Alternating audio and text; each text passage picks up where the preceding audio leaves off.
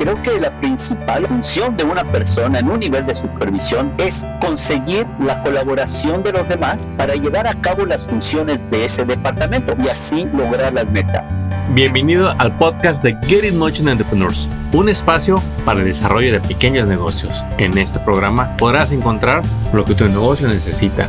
Queremos apoyarte a que triunfes en tu negocio. Encuentra los recursos y herramientas para estar siempre en crecimiento. Iniciamos Get It Motion Entrepreneurs.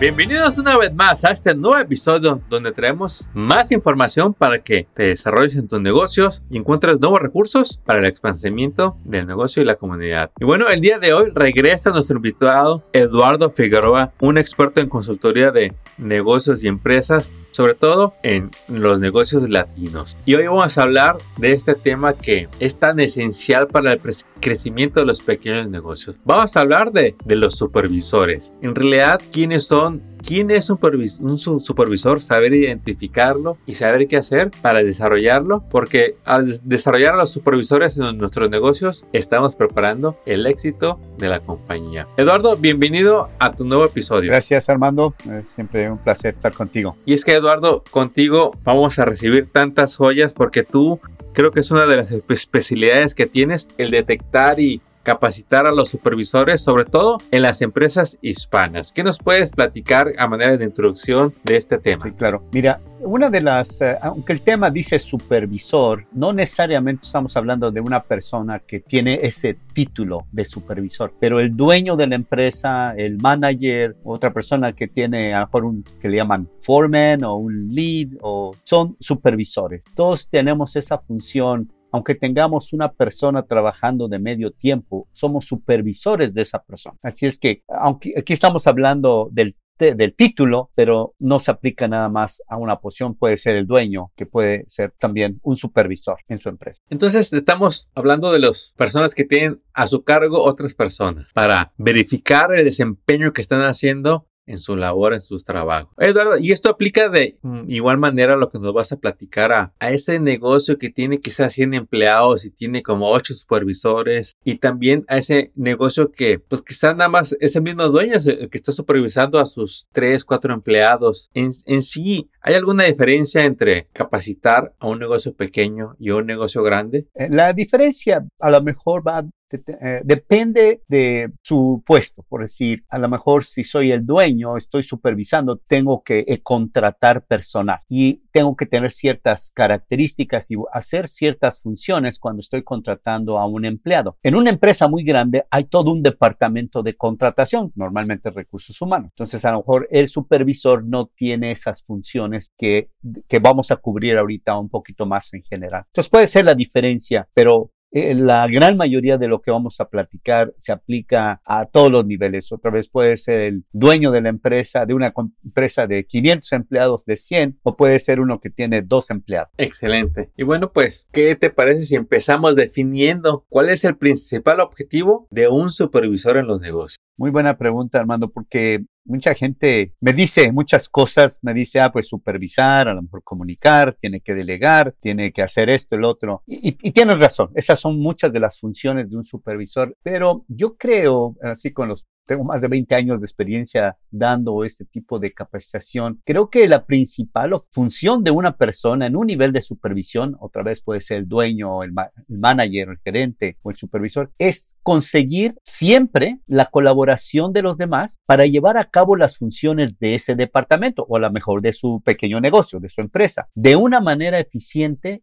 y así lograr las metas, esté o no presente esa persona. Yo sé que aquí hay mucha información me gustaría como este, explicar partes. Entonces, el objetivo del supervisor es conseguir siempre la colaboración. A lo mejor es meter información a la computadora, a lo mejor es empacar, a lo mejor es producir un producto, o a lo mejor es cortar el cabello, a lo mejor es preparar los platillos en el restaurante. O sea, siempre. Y además, siempre, no nada más cuando estoy presente, porque si me voy y ya no cooperan, yo no colaboran, no va a ser eficiente la, operación. Entonces quiero que la gente, si soy un buen supervisor, me vaya a lo mejor a ver un cliente o me voy de vacaciones o me voy a descansar y mis empleados sigan trabajando de una manera eficiente y colaborando para lograr las metas. Entonces es una de las partes. La otra es que sea de manera eficiente, sin errores, sin problemas, sin desperdicio. Y para eso tengo que hacer varias cosas que podemos platicar. Y así logremos las metas. A lo mejor es embarcar productos, otra vez, a lo mejor es distribuir productos o a lo mejor es este, producir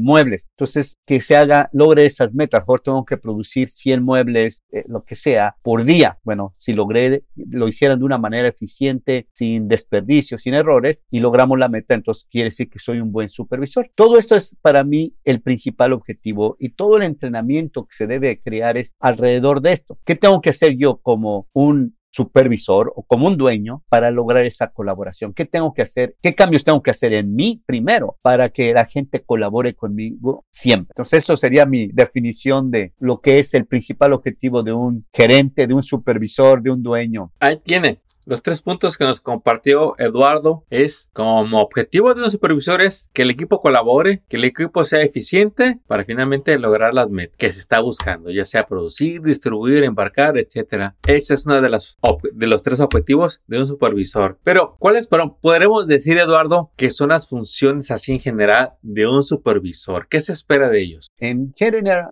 hay cuatro puntos principales. Hay más, pero ahorita la una es, ya lo hablamos, lograr metas. Entonces, tengo que lograr las metas de mi departamento. Ese es mi principal objetivo. El otro, para, para eso tengo que planear, tengo que coordinar, tengo que platicar con otros departamentos, tengo que comunicarme. hay varias cosas que se van a ir para lograr las metas. Ese es uno de los puntos. El segundo punto es lograr la productividad deseada. Y para eso tengo que a lo mejor conocer cómo está mi equipo es como estamos en el fútbol. Para lograr la productividad, meter goles, que ahora esa es la meta, meter goles, es que conocer a cada elemento de mi equipo, en qué, cuáles son sus áreas fuertes, en qué tengo que ayudarlos, apoyarlos, desarrollarlos. Entonces, también como supervisor, esa es una de mis funciones. Conocer a mi equipo, darle las herramientas, porque alguien puede decir, ok, quiero que escribas una carta, pero no le doy una computadora para que la escriba, no va a ser eficiente, o no le doy tal herramienta. Entonces, tengo también que proporcionarle las herramientas le tengo que eh, dar capacitación de cómo hacer las cosas. Quiero quedarme una, un platillo de, no sé, una hamburguesa. ¿Cómo lo va a hacer? ¿Cuál es el proceso? Tengo que darle los elementos. Para,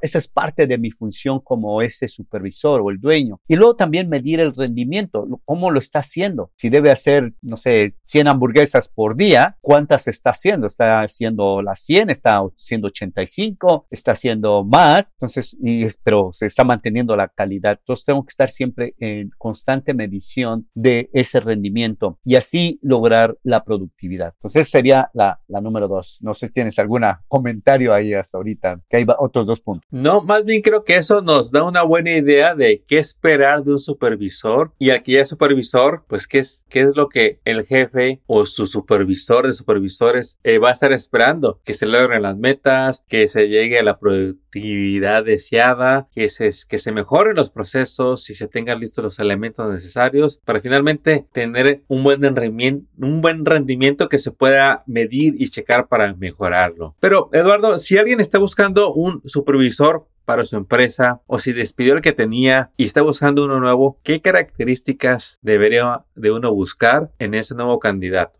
A veces yo utilizo un ejercicio cuando estoy dando capacitación que le pregunto al grupo, hoy vamos a contratar a un supervisor y quiero que me ayuden a describir las características que debería tener esa persona. Y entonces empiezo a escribir ahí en el pizarrón cuando tengo oportunidad lo que me van diciendo. Y hay cosas, bueno, que sepa comunicar que conozca del trabajo, que a lo mejor sea organizado. A lo mejor me dice que se vista bien, o sea, hasta detalles, ¿no? Que esté guapa o que esté guapo la persona. Están escogiendo a un supervisor. Entonces me dan una serie de características y luego yo les presento el material que tengo. Y, y aquí rápidamente algunas de esas características que normalmente se hablan, bueno, que sepa comunicarse de una manera eficiente, que escuche, que sepa observar, que sea un buen líder, que sea una persona que respete, que sepa trabajar en equipo, que esté enfocado a lograr metas, sea una persona creativa, que sepa improvisar, a lo mejor pasó un problema, una, se presentó algo falló, que tenga la iniciativa y la creatividad. Dice, ok, vamos, ¿cómo lo resolvemos o medio lo resolvemos para seguir la producción? Que sea una persona organizada también, que no se le olviden las cosas, que sea un buen mediador, que mejor tiene que de repente manejar conflictos interpersonales, puede ser con un cliente, puede ser con un proveedor, puede ser entre dos empleados. Entonces también que tenga unas funciones. Y así sigue la lista, ¿no? Que sea honesto, que sea justo, que este, sea sensible a los demás, que tenga empatía por las demás personas, que conozca y esto ya son cosas que no normalmente no mencionen, que conozca ciertos aspectos legales, porque aunque no es abogado y no, no espero que estudie leyes, sí tiene que tener cierto conocimiento básico de las leyes. Por decir, en una entrevista de empleo que va a contratar a alguien, hay cosas que puedes preguntar y,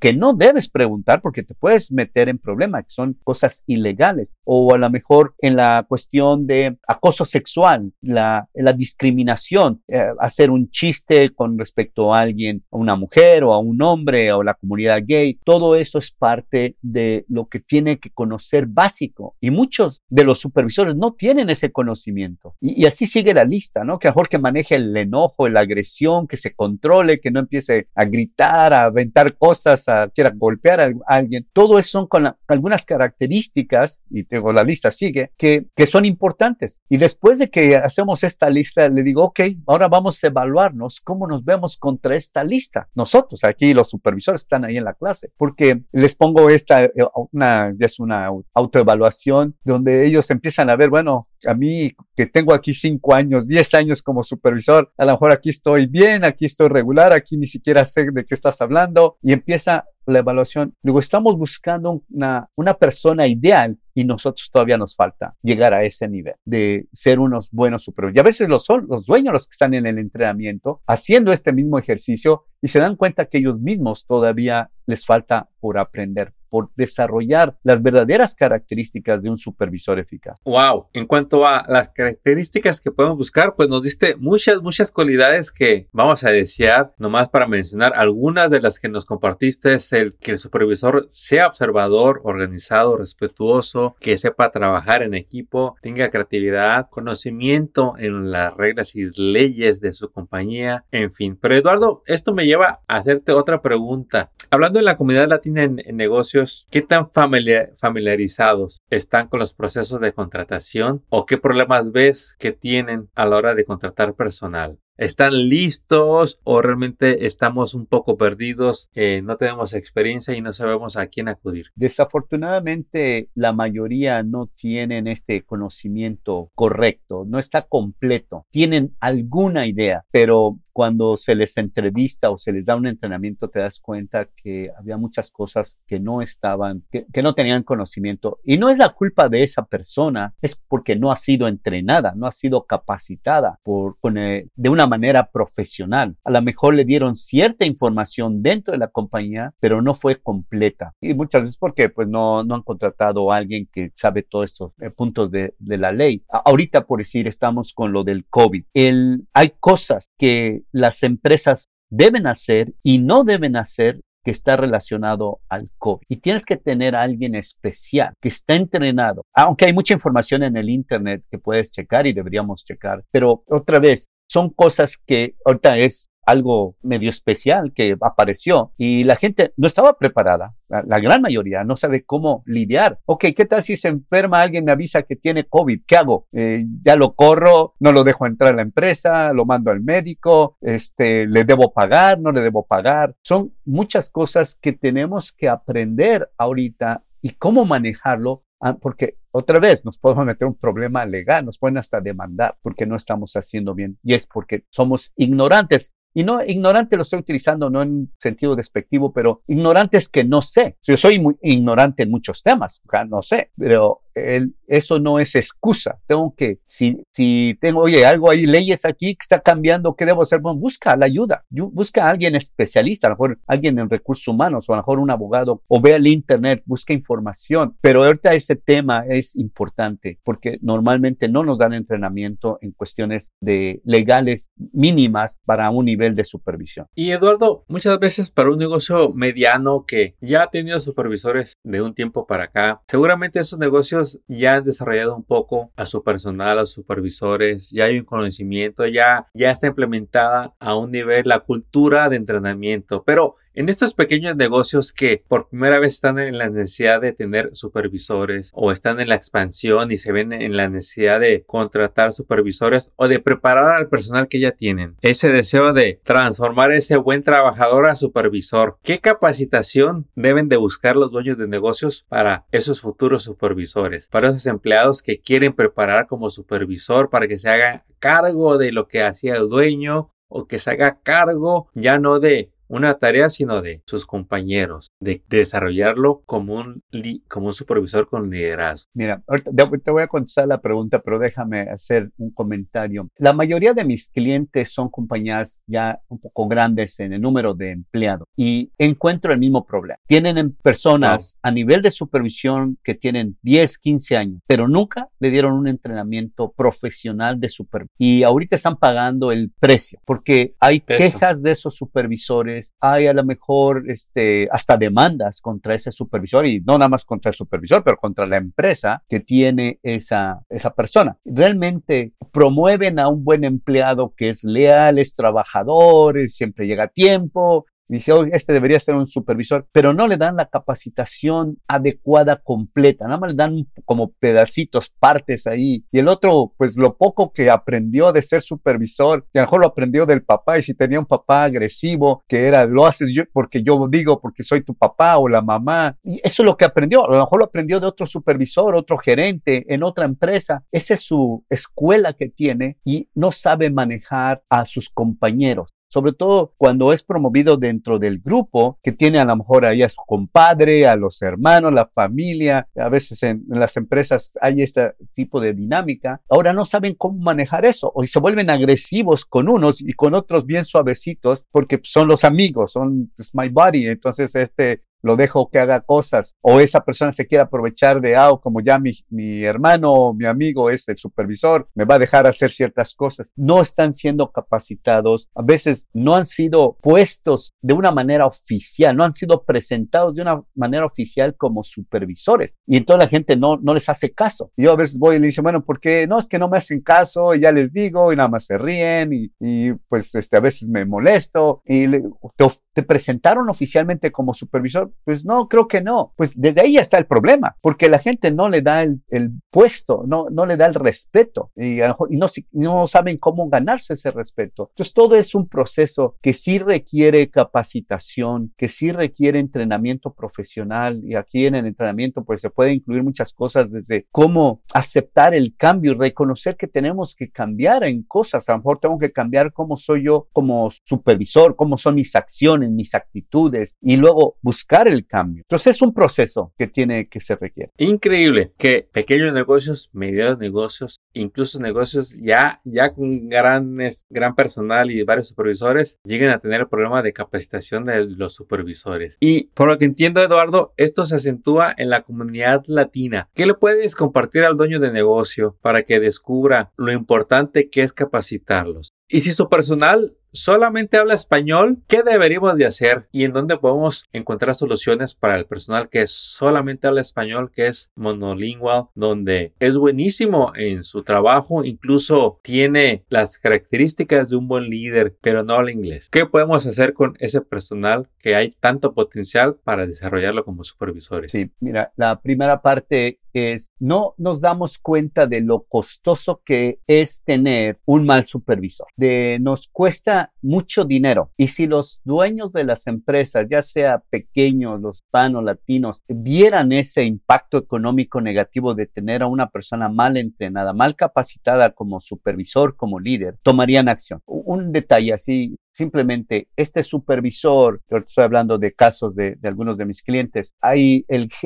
dueño está lidiando con quejas de un supervisor y tiene que estar hablando con las personas, tiene que estar hablando con el supervisor horas. Y a lo mejor entrevistando a uno de, de estos que me llamó, me dijo, ¿cuántas horas a la semana gastas en platicar con este supervisor por las quejas o porque lo quieres entrenar? No, pues a lo mejor unas cinco horas a la semana. ¿Ok? ¿Y cuántas semanas llevas haciéndolo y cuántas semanas más vas a seguir haciéndolo? No, pues ya tengo ahora sí prácticamente más de un año y seguro que si no hago nada va a seguir esto. Digo, en un año, ah, y luego eh, estimaba yo, bueno, si esta persona que es el dueño, su hora vale 50 dólares, ah, no sé si era 50, 40, 80 o 100 dólares la hora, pero si este dueño su, valora su hora en 50 dólares y cada semana está gastando 5 horas, ya estás hablando ahí de 250 dólares por semana. Entonces, cuando estás hablando de 250 dólares por semana y esto le echas que son este, vamos a decir, nada más 50 semanas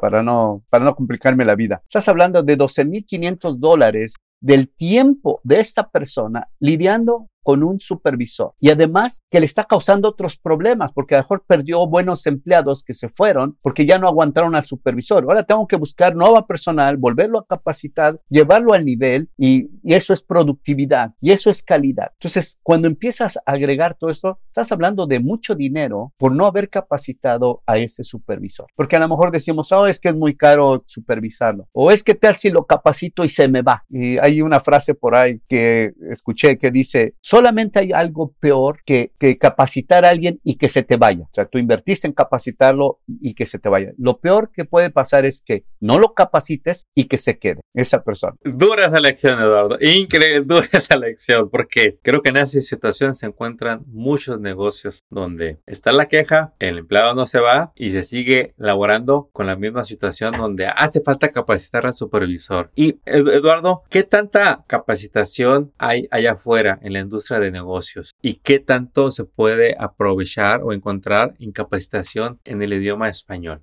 capacitación es una industria realmente muy grande y hay muchísimo, muchísimas capacitas para supervisores, para gerentes, para líderes. Hay mucha, mucha información en inglés. En español todavía falta desarrollo. Eh, yo creo que de alguna manera eso me ha ayudado a mí, que soy de los pocos que está, tiene programas eh, en, en, español. Sí hay material a veces que son traducidos, que están, ahora hay videos que encuentras en YouTube, que hasta tienen subtítulos, pero no están armados de una manera completa. Y eso es otra de, las cosas que a veces me ayuda. Mi programa está ya, es integrado, es, o sea, está completo. Entonces tiene, tiene una secuencia y eso va desarrollando poco a poco a la persona, empezando, como te decía, con temas de capacidad, de lo que es el cambio de la actitud, de volverte más responsable, de lo que es a lo mejor la autoestima estima que a veces nos falla a nosotros los hispanos, también lo que es el trabajo en equipo, la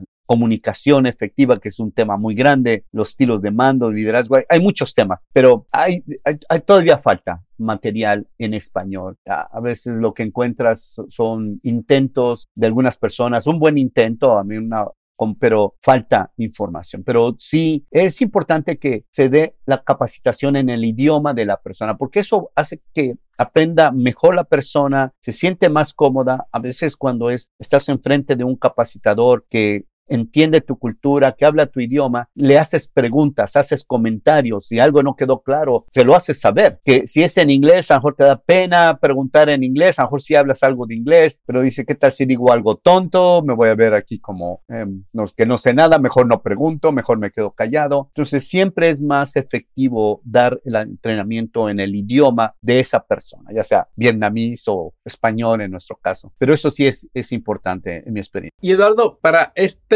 supervisor o dueño de negocio que nunca ha capacitado o tomado una capacitación, en realidad, ¿cuáles son las áreas esenciales o con las que se puede empezar a capacitar a un supervisor? Porque me quiero imaginar que es más de una área. A veces que lo capacitamos en sus habilidades de liderazgo, a veces los vamos a capacitar, a capacitar en sus soft skills o en las herramientas que ocupa su departamento que ¿Qué guía nos puedes dar para ese dueño de negocios que ni siquiera sabe por dónde empezar la capacitación? Sí, eh, buena pregunta. Normalmente la gente va a invertir en capacitación técnica. Eh, yo quiero que esta persona aprenda a manejar esta nueva máquina o este nuevo software o a lo mejor esta herramienta o le voy a enseñar sobre la cuestión técnica de lo que es el trabajo, como mejor soldar o cómo este, armar la, hamburguesa, el cómo se calienta, las temperaturas, eh, cómo se maneja a lo mejor el pollo ahí para que no se vaya a echar a perder. Eso. sí hay información técnica que está relacionado al, al negocio, al trabajo específico, pero no, no hacemos el otro tipo de capacitación que es de liderazgo. Si ya está en un nivel de supervisión, no le damos ese, ese entrenamiento de cómo